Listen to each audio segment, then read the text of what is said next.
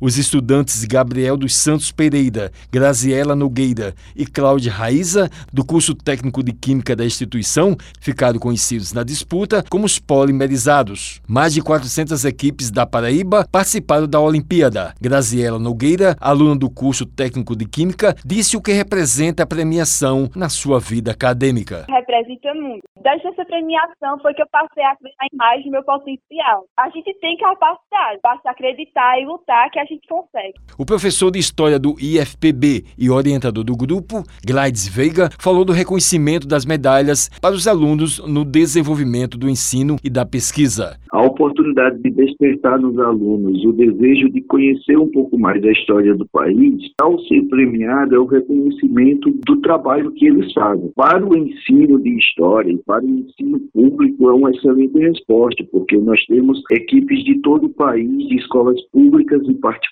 participando, e você conseguir chegar à final e conquistar uma medalha, é uma ideia de que há uma proposta de ensino público que funciona. Ele explicou como foi o planejamento do grupo e por que o nome Polimerizados. Ela é formada por uma equipe de três alunos, mais um professor orientador. Como os alunos que ganharam a medalha são do curso de Química, eles fizeram uma junção de palavras químicas para formar a equipe Os Polimerizados. Foi, na verdade, uma aproximação da química com a história dentro do ensino como um todo. Gladys disse da expectativa para a disputa nacional em 2021. Os professores estão motivados, nós temos agora um grupo maior de professores participando. Isso mostra um despertar tanto por professores e alunos. Chegar a uma medalha de ouro é também um projeto de ensino. Ele consegue ter um desempenho melhor e esse desempenho com certeza nos levará a uma medalha de ouro. O Wellington Sérgio para a Rádio Tabajara, uma emissora da EPC, Empresa Paraibana de